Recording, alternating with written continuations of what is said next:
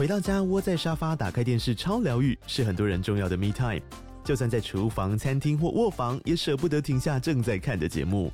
如果你对自己的疗愈时光有高品质追求，LG 连续十一年销售第一的 OLED 是不二首选。OLED 价格亲民又高质感的 A3 经典系列智慧电视，支援杜比世界与杜比全景声，追大场面的戏剧超过瘾。现在 LG 推出限量优惠，购买五十五寸 OLED A3 电视，再带一台二十七寸的 StandBy Me 闺蜜机，只要六万多块。StandBy Me 闺蜜机内建 Netflix、Disney Plus 等影音平台，可以摆床边、餐桌，甚至顶楼露台，家中每处都可以成为你的专属娱乐空间。快到资讯栏了解活动详情，用最舒服的姿势把 LG 电视看起来。欢迎收听财报狗 Podcast，我是主持人威宇。在我旁边的是财报狗的站长小郑。Hello，大家好。在上一集啊，我们聊了艾斯摩尔，这个是半导体设备里面，哎，他们对于未来展望最乐观的，或者今年展望啊最乐观的。那今天我们要来讲最悲观的，这科林研发。那科林研发是什么公司呢？科林研发它主要在做的啊是蚀刻薄膜沉积的设备制造还有销售。然后在半导体设备的市占率十五到十七趴，排名第四名。那我们今天呢，就要从科林研发里面。去看说，那记忆体这块怎么样？因为在科林研发的营收当中，它记忆体的设备比重比较高，所以如果是关于 NAND 或者 DRAM 这种记忆体模组设备的投资人，哎，都应该去关注一下科林研发的营运状况。那另外啊，这个东西它也是半导体制成的重要设备，所以我们也可以去了解一下半导体产能的扩张状况，包含像台积电啊、联发科、联电等半导体相关投资人，也都可以去注意一下科林研发的营运状况。那我们先来讲他们。最近这一季是他们会计年度二零二三年第二季的损益表现哦。他们这一季的营收比上一季成长了四趴，那这高于上一季财测指导的中位数。那毛利率呢，则是减少零点九个百分点，这一样是比他们上一季的财测来的好一点的。所以，如果我们单纯看他们最新一季的营收跟毛利率，也看起来很像跟他们的财测算是差不多这样子。对啊，其实都算不错啊。对，嗯、或者是说，我觉得。可以大胆下个注解，应该就是所有的半导体设备，应该去年第四季所有的营收或者是毛利率可能都是高于预期，或者是都是创历史新高。嗯、对，不过我们就知道，就是说这个已经是过去式，对，那完全是过去式啊。对，就是说你如果以这个过去的表现来去展望未来的股价，诶，那你可能会有点惨。对，因为接下来其实它的展望应该是很惨的。对，所以我觉得。过去就过去了，而且这个公司第四季就是再创新高，或是高于预期。它主要原因也不是说它真的可能营运或哪一方面做得特别好了，那其实是有部分的营收算是可能是提前认列，或者说递延收入可能就是加快认列吧。嗯，对。那这主要也是因为可能之前有提到一些观点已经说过，就是这个物流的改善，所以有很多的一些零组件啊，或者一些就是设备可能就可以更早发货给客户，那就可以更早的认列营收。那这可能都是比这些公司可能在上一季一开始的预估都还要乐观的，嗯，对。可是像这种状况，其实就并不是说什么产业的需求或者是公司的营运变好，它就只是说这个呃有一些原本应该认列营收提早或是晚认列，这是一个算是营收或会计认列的挪移而已，对。所以这个并不是重点的，那所以真正重点反而是要再去展望，就是说未来的情况，那才是更重要的。嗯，那其实在这季里面呢，有一个数据蛮有趣的啦。就是在过去十二季，他们在中国的营收这个占比大概都是在三成以上，最高到三十七趴。哎，可这一季下降到二十四趴。对，所以这个东西就跟美对中的禁令可能有关，对不对？对啊，那公司就是直接就是说，对，没错，这个就是拜登害的，对 对，就是说他们就是直接说，就是为什么会就是比重突然下滑那么明显？那他们认为就是这个十月颁布的禁令限制导致的了。只是说比较有趣的是说，他们如果预估二零二三年，呃，这个禁令会影响的范围是差不多二十到二十五亿嘛，对，那所以我们如果除以四季的话，大概一季可能平均会影响到五亿到六亿多，对，哎，可是这一季以这样子算一算，这个比重下滑的幅度算一算，我觉得可能大概是只有三亿多了。对，那这代表就是说，这可能是代表禁令的发酵的这个时间点，也许可能是在十月中或者是十一月才开始更显著吧。对，可是我觉得说接下来可能就应该是不太可能再只有这个三亿影响范围了。对，因为美国其实在去年的十二月已经很明确的把中国的一个很重要的本土机体厂商，就是长江存储，已经就是明确的把它列成是这个禁止出口的实体清单上面。对，那这个长江存储可能一些听众不一定那么的熟悉。那它目前如果是以记忆体的角度啊，应该是中国本土记忆体最大的厂商，就对了。嗯、对，也是曾经认为就是说，哎，是中国的记忆体有可能追上就是世界这些韩厂啊、美厂这个大厂的一个少数的中国希望。可是因为就是这个美国这个禁令把它限制在这个实体清单上面，那它接下来应该就无法再发展。对，那从刚才说明也可以知道，就是说，其实长江存储就是很重要，所以它其实是记忆体设备的一个很重要的买家，所以它目前被列为这个实体清单上面禁止出口的一个公司的话，那其实对科林研发它的设备出口，那的确就有很显著的影响。嗯，所以中国本来想要把它培养成中国的美光这样子吗？呃，应该不算美光，应该算是中国的凯霞吧。中国的凯霞，因为它是 Name Flash，对，因为就是美光的比较大的就是营运的比重是在 DRAM 嘛。嗯，那长江存储主要是专注在 Name Flash。对，那原本就是大家都认为就是，诶，它的这个技术真的突破了，技术已经要追上顶尖的这些海外公司了。至至少在去年或前年都是。有一个这样的观点呢，就是他们追赶速度很快，嗯，对，只是不幸就是目前就是因为地缘政治的关系，就看就没办法再进展，对，就就就只能拜拜，就 barbecue 了。在之后我们再看这个记忆体产业的报告，可能不会再看到这个名字，欸、这名字可能要消失了。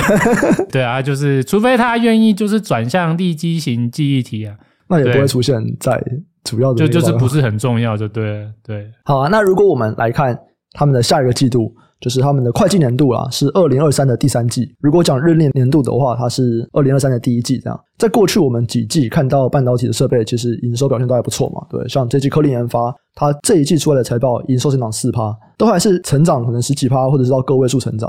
然后那个时候我们也都有说嘛，可是我们都已经知道它接下来表现很不好了，它只是在把之前拿到的一些订单出货而已。那从下一季开始，我们就会看到明显的衰退了。公司是预估他们下一季的衰退幅度会到二十八趴营收。然后毛利率是下降一点一个百分点，这个季衰退幅度二十八趴，是目前最悲观吗？对对，因为艾斯摩尔不用讲嘛，艾斯摩尔成长嘛，没有，他是估他第一季为幅季衰退四趴，可是全年是会成长二十五趴。对对。对，那还有一家可能有公布的就是科磊。那科磊的话，如果算平均值，大概也是衰退差不多两成吧。嗯，对对对。那所以这样来看，就是科林研发是目前衰退幅度最惨的啦，就是季衰退幅度二十八趴，目前是最高的。嗯，那它衰退幅度二十八趴，主要的原因它是讲什么？哎，它没有讲什么，就是或者它就是会很烂那，就是整体的记忆体就是变很烂了。对，因为我们之前都讲过嘛，就是科林研发相对于它的同业有一个很大的这个差异之处，就是它的。记忆体设备比重特别高，嗯，对，它占到五成啊，甚至如果就是在景气比较好的时候，搞不好记忆体出到接近六成。对，那可是我们都知道，就是记忆体就是最近的展望很不好嘛，所以这个他们的下游的客户就是减少那个设备采购预算的力道跟幅度特别大嘛。对，我再帮大家复习一下，就是说像美光好了，美光我们在之前聊的话，就说它要资本支出的减少幅度要再加大嘛。对，他说这个设备采购有应该是会比明年减少五十趴以上。对，那海力士也是说它五十趴以上。对，那南亚科的话，大概是预期它是减少二十趴以上，可是它不排除可能就是未来还会再调整。对，那唯一这个大厂里面可能还没有明确表态，可能就是三星嘛。对，那像我们之前聊，就是还有很多市场的就是这个传闻都是说，哎呦，三星它就是什么不减产啊，或者什么它要反向就是扩产嘛。对，哎，可是你看，大家这个风向转的很快啊，就是进入到十二月底的话，哎，这个风向纷纷就转变了。现在就是已经开始就是说，哎呦，三星有可能撑不住了。然后就是一开始先报说 NAND Flash 可能要减产，那最近又报就是这个晶圆代工的资本支出也可能减产。对，所以以目前来看的话，其实三星它也是有可能加入这个资本支出减少的这个行列之中了。对，所以以上来看，其实就是说这些这些大厂其实。都转向减产嘛，尤其是这个里面最重要两家大厂，美光跟海力士，哇，这个采购预算减少五十趴以上，这个就很凶猛。可是我们来看，像最近看到一些就是逻辑晶圆代工厂，他们对这个今年的展望，好像台积电，他说他的资本支出要减少，诶，可是只有减少六趴。对，那联电，那他反而是不减反增，他说他要比去年增加十趴。对，然后力积电就是更微妙啊，力积电就是说它的资本支出要增加一点八倍，一百八十趴，对啊，所以我们这样稍微比较就知道，就是说机体的厂商就是砍这个设备预算砍得特别凶，可是逻辑晶圆厂他们砍这个设备采购预算，其实就小小的砍而已啊，没有像机体那么凶。那所以这样来看，就是说这个记忆体设备占比最高的科林研发，那它自然就很惨。那终于就在这一季浮现了嘛，就你看，就是这个今年的第一季，它给的这个数字就很烂了，就是衰退程度到二十八趴。嗯，哎，这让我想到在年前啊，台积电的那个法说会，那台积电它都会去公布说，不含记忆体的这个半导体的产业，他们的这个产值怎么样嘛？那在年前，魏哲家他是预期说，不含记忆体的半导体产业，它将会衰退大概四趴左右。那个时候我就看到有人在问说，为什么要不含记忆体？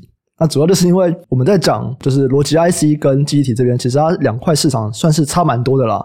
那台积电 focus 的就是在做这个晶片制造这边，所以它自然不会去评论记忆体那边的东西。而且如果我们要讲今年的这个产业营收，把记忆体纳进来就不太好看了。对啊，就是衰退幅度就会扩大。我说记忆体本身衰退幅度会蛮巨大的，就是。对对对对。那其实台积电过去。它公布的也都是不含记忆体的半导体啊，所以它算是蛮一致的，对啊。对啊，没错。好，那刚刚有讲了嘛，就是诶我们已经看到了记忆体这些厂商，它的资本支出其实是缩小蛮多的，这样就减产蛮多的部分。可是我觉得还有另外一个跟逻辑 IC 不一样的地方，因为台积电是有预估哦，二零二三年下半年会反转，嗯，对他们说，诶下半年会回来，嗯。可是你在这边对科林研发，你是认为说下半年疲软幅度会高于上半年？嗯，对啊，所以上半年都很惨啊。逻辑 IC 下半年会起来，可记忆体反而会更惨，为什么？呃，其实不是记忆体会更惨，是科林研发自己本身会更惨。哦，是科林研发会更惨。对对对，啊，科林研发更惨也不是我说，是他自己说的。嗯嗯。对，他就是说我今年下半年会比上半年更惨哦。对，那当然就是法人真的就是会追问嘛，因为其实目前市场上都有一个普遍的态度啊，就是说整个半导体这个是不分所谓的就是逻辑或记忆体哦，嗯，就整个半导体的需求啊，或电子业的需求啊，有可能在上半年落地。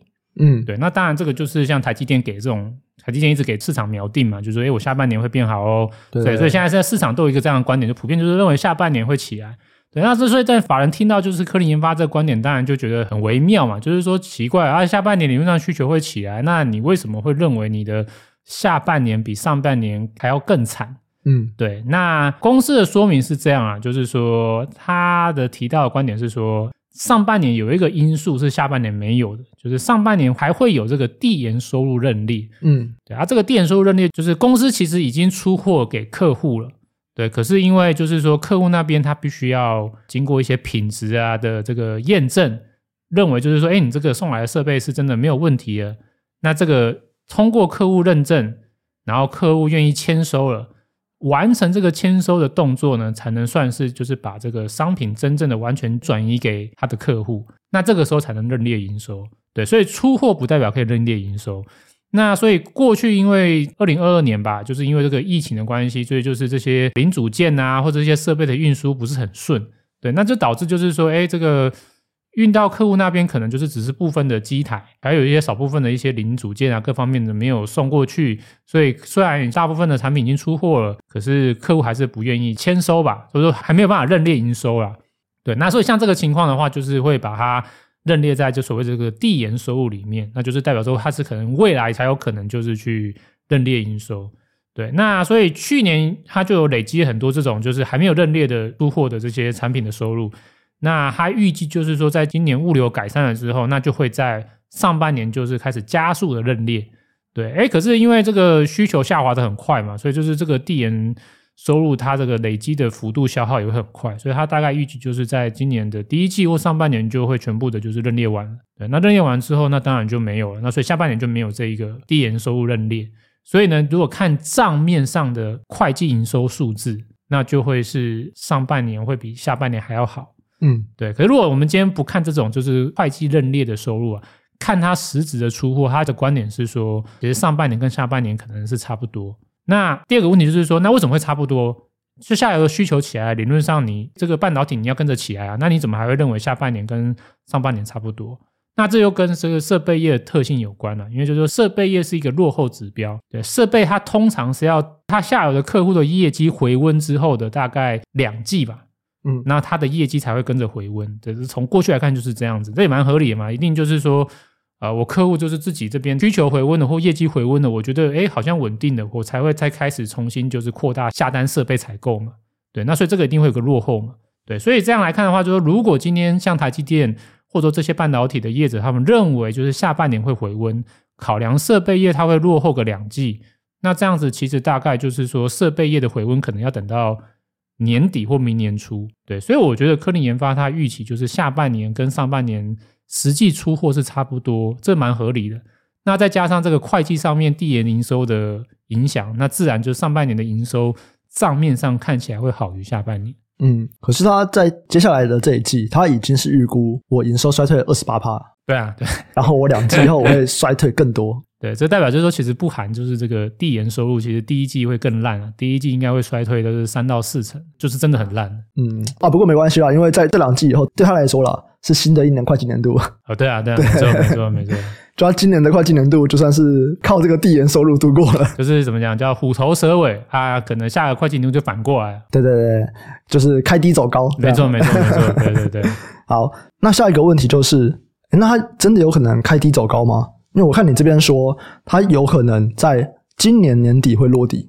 对啊，对啊，这是我的观点呢、啊。对，这也不是公司自己说，公司说的很保守，公司说。他也不知道什么时候回升，嗯，对啊，我个人是觉得，哎，也许年底或是 Q 四可以关注一下，对，那原因是因为就是说，呃，目前它的下游的客户大部分都是预期就是下半年会转好，对，这个不只是台积电啊，像可能美光啊，或是甚至一些记忆体厂商也大多有这样的一个观点，说下半年应该会转好。那我们刚才是有聊过说，设备业是落后它的客户大概是两季嘛，嗯，对嘛，所以如果说今天从年中开始变好。那落后两季，那大概就是年底这个设备业会开始营运回温，这是一个假设啊。这个前提是说，真的他的客户能够在年中可以变好。对啊，如果他的客户没有办法就是在年中变好，譬如说，哎，到第三季、第四季还是很烂，那自然设备业它也不会那么快的转好。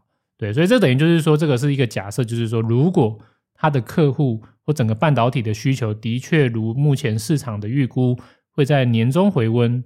好，那这样子设备业有机会在 Q 四或年底就是慢慢的回温，对。那当然，这个像科磊其实也这样预期啊，像科磊也是根据这样子一个观点，他预期就是说今年的第四季，他的客户也会有部分的产能重启投资。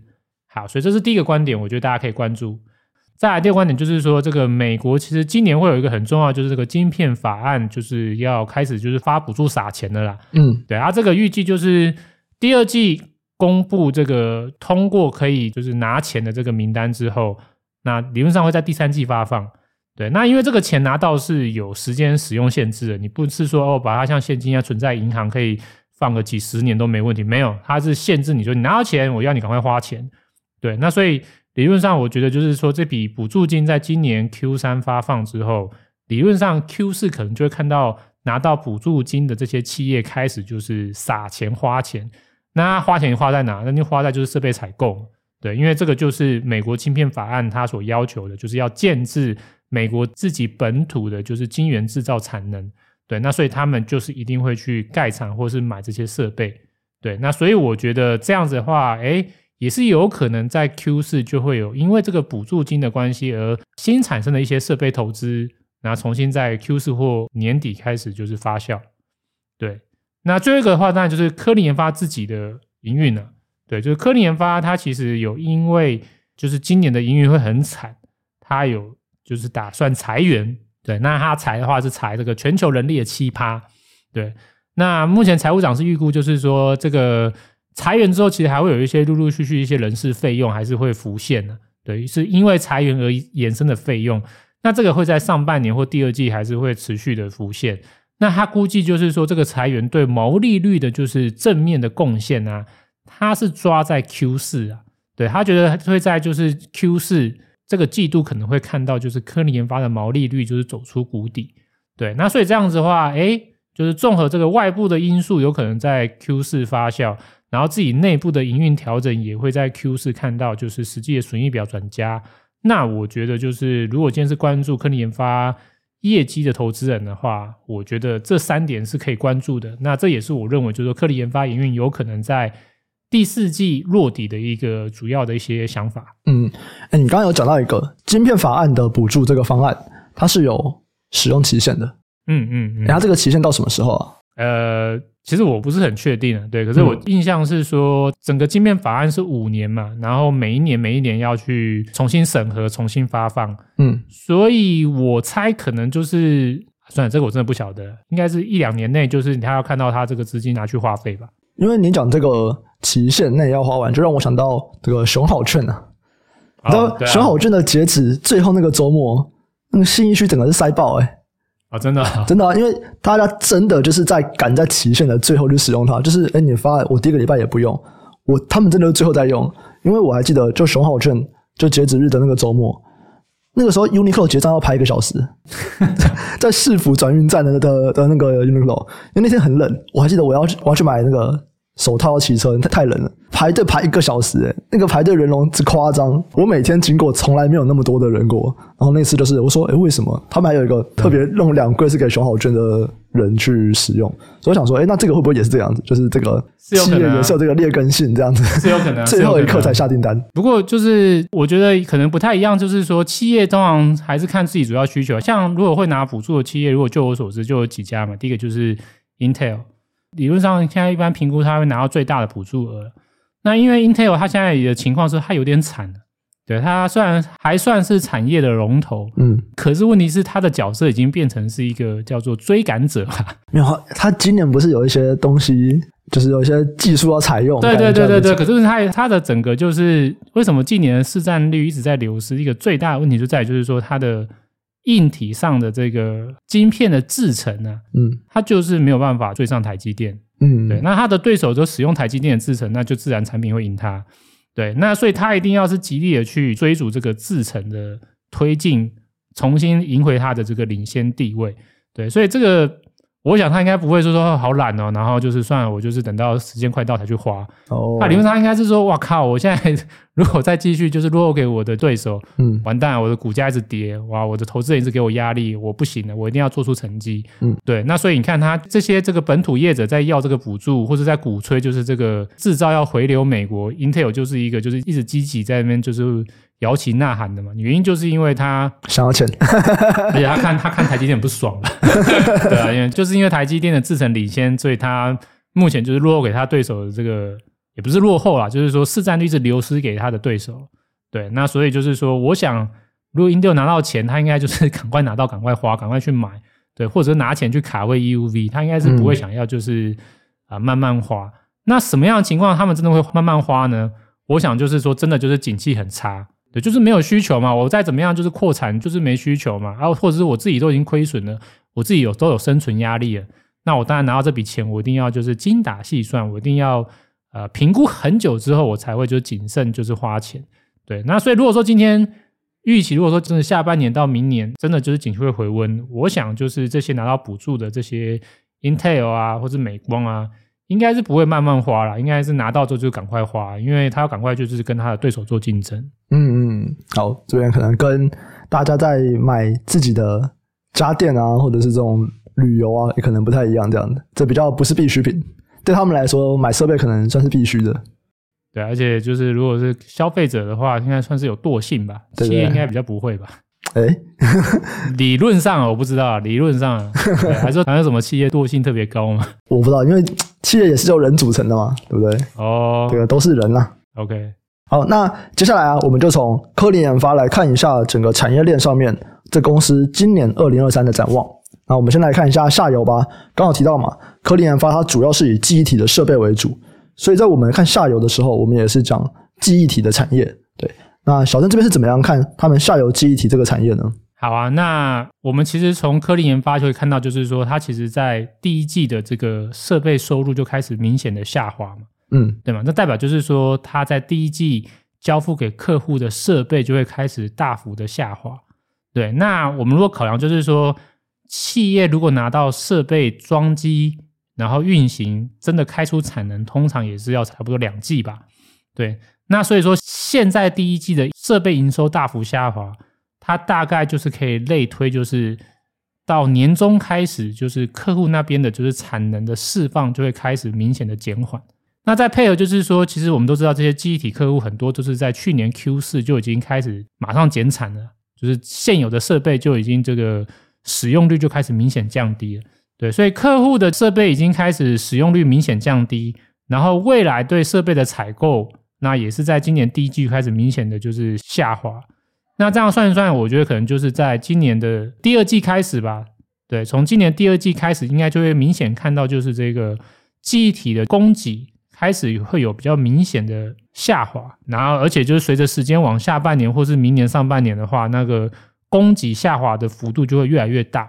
对，所以这个是供给面啊，我觉得就是说从第二季开始，就是会看到整个供给面紧缩会从第二季开始越来越紧缩吧，就是紧缩幅度会越来越大。可是我们刚才都有提到嘛，就是说这个需求端来看的话，目前市场一般是预估就是下半年其实需求就可能开始回温了。对，那尤其是我们看像就是几个机体模组厂商啊，像威刚、宇瞻、创建、宜鼎啊，因为他们其实是最早一批就是这个算是电子业景气下滑的一个领先者嘛。对，我们那时候在看整个机体模组，其实它在二零二一年第四季开始就是已经营运开始，已经已经差不多开始下滑。那所以这个记忆体模组厂啊，他们的库存啊，目前跟整体的电子业不太一样，整体电子业可能就是存货还蛮高的，可是其实这些记忆体模组厂他们的存货啊，如果加上第四季啊，其实都已经连续三季下滑了。对，那这个算一算的话，应该差不多已经回到就是以历史来看，就是库存的正常水位了。对，那今年上半年还会再进一步消化啊。对，那所以今年上半年再经过第一季、第二季消化的话，其实我觉得存货还有可能就会来到就是一九年到二零年。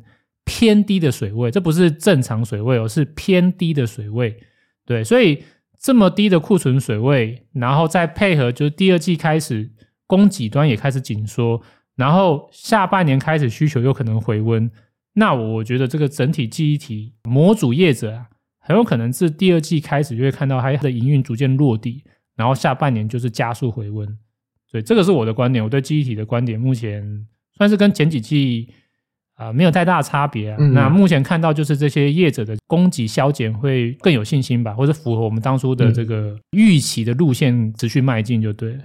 我记得前几季我们在聊的时候，它还有一个算是一个条件之一啊，就是第二季中国的手机要有一些还不错的旗舰机出来。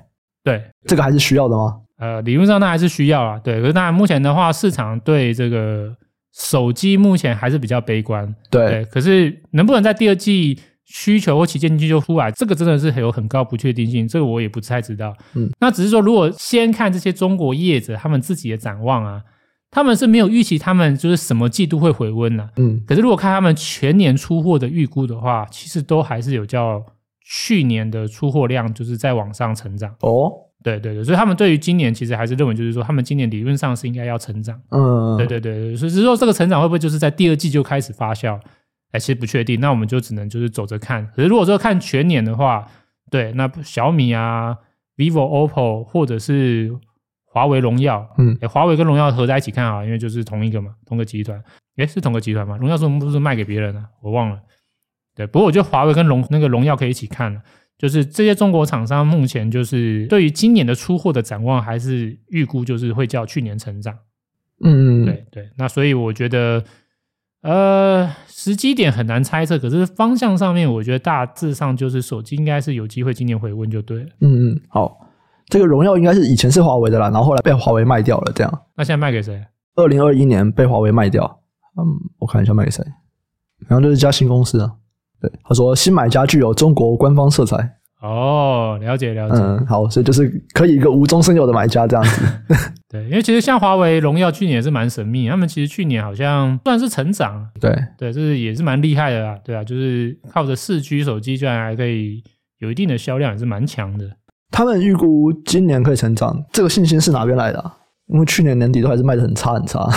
这个双十一都还是非常非常差。你你这个问题其实就是像很多法人在问台积电说：“哎，你对于下下半年回温，你的信心根据到底何在？”嗯，对。那其实我觉得就是大家都是目前是凭着一种就是信心、信心、经验，然后还有当然一定会有参考部分，就是库存的一个展望啊。就是说需求虽然也许还没有那么明显的回温，可是可能已经看到就是哎，我的客户或客户的客户的手头库存的消减幅度开始在加速了。嗯、对，那大家可能就会用这种线性方式算嘛。哎，如果这个幅度持续的话，哎，那有可能就是第二季或第三季落底哦。哎，那这样子的话，哎，这样有可能就是至少会有一个就是旺季的库存回补需求嘛。嗯，对，所以大家目前是这样一个预期啊。对，嗯，所以其实还是不太确定说终端的需求到底是哪边来的，对，呃、就是供应链的库存的状况。哎，我们很像可以这样讲，可是，在终端的这个需求到底在哪边来？为什么大家要开始买？嗯，就还是不太知道。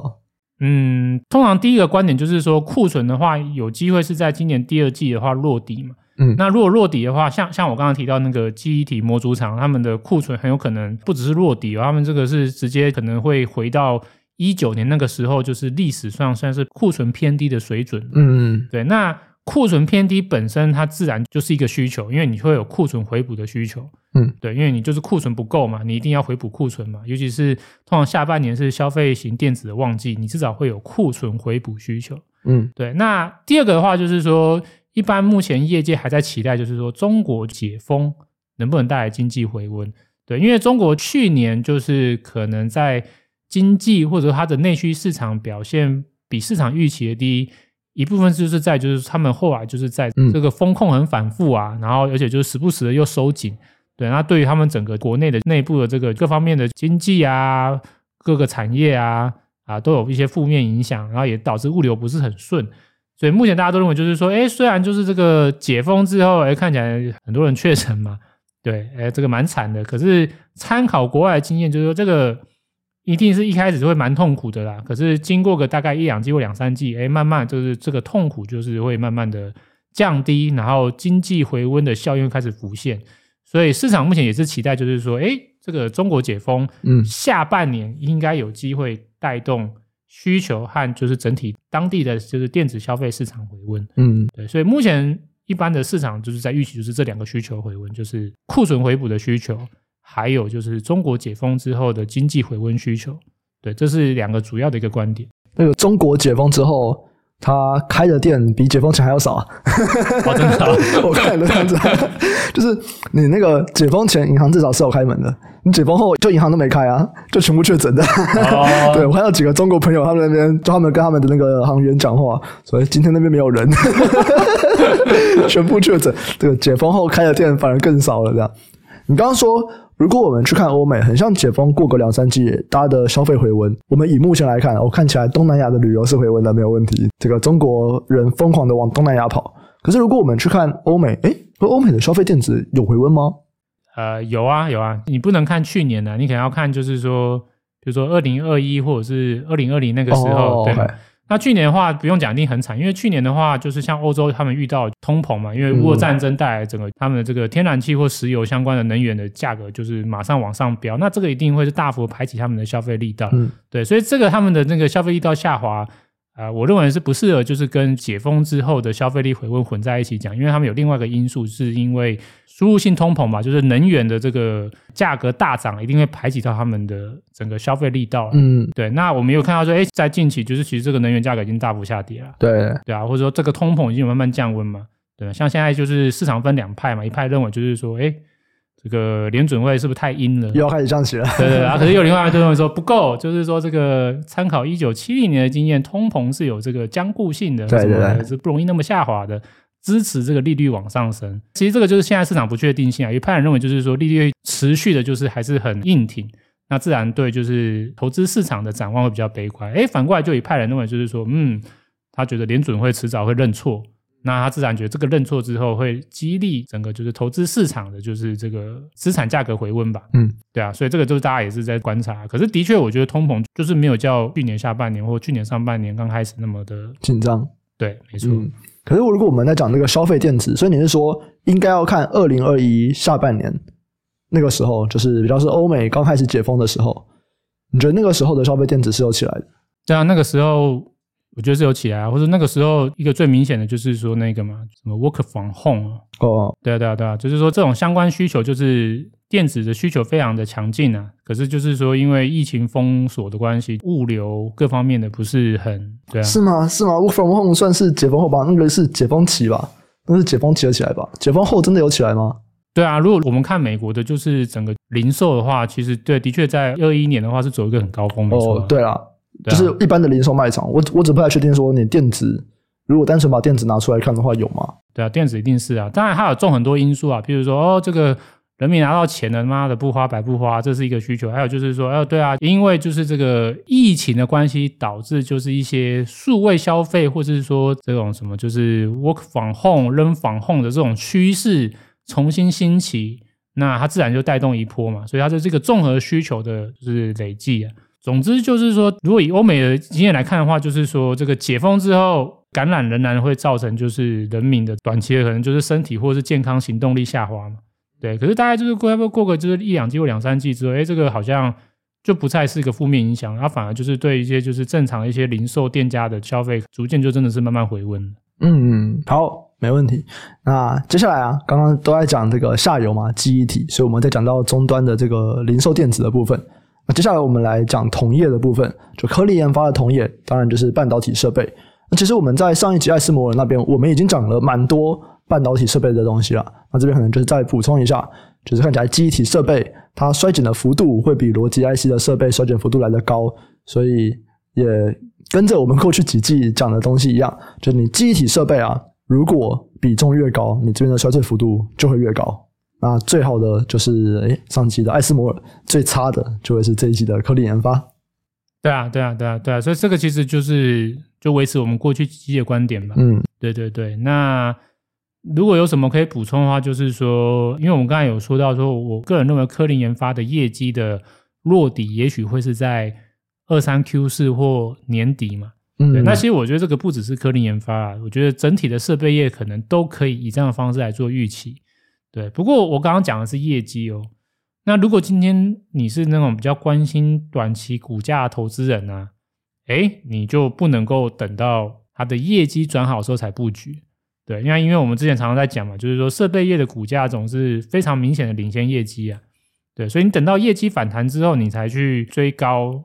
不，那个时候就真的追高了，对，那时候通常就来不及了，对，所以我反而就是说，如果你今天是比较是短期波段操作的投资人，你是关注设备业的话，诶，我们刚才前面讲那个记忆体模组厂，我觉得就是一个很好的领先指标，对，你就是关注记忆体模组厂，对，如果记忆体模组厂营运反弹了，诶，那我觉得你差不多就是可以开始考虑关注，就是设备业者的股价是不是落底了。嗯，好，那我们今天就大概跟大家聊了一下科林研发最新这一季季报的观点，我们也聊了一下他们的下游啊记忆体的状况，还有同业其他的半导体设备怎么样。那如果对于这个系列有任何的问题啊，都欢迎留言跟我们询问，我们都可以在之后的集数里面为大家回答。那我们这集就先到这边，下期再见，拜拜，拜拜。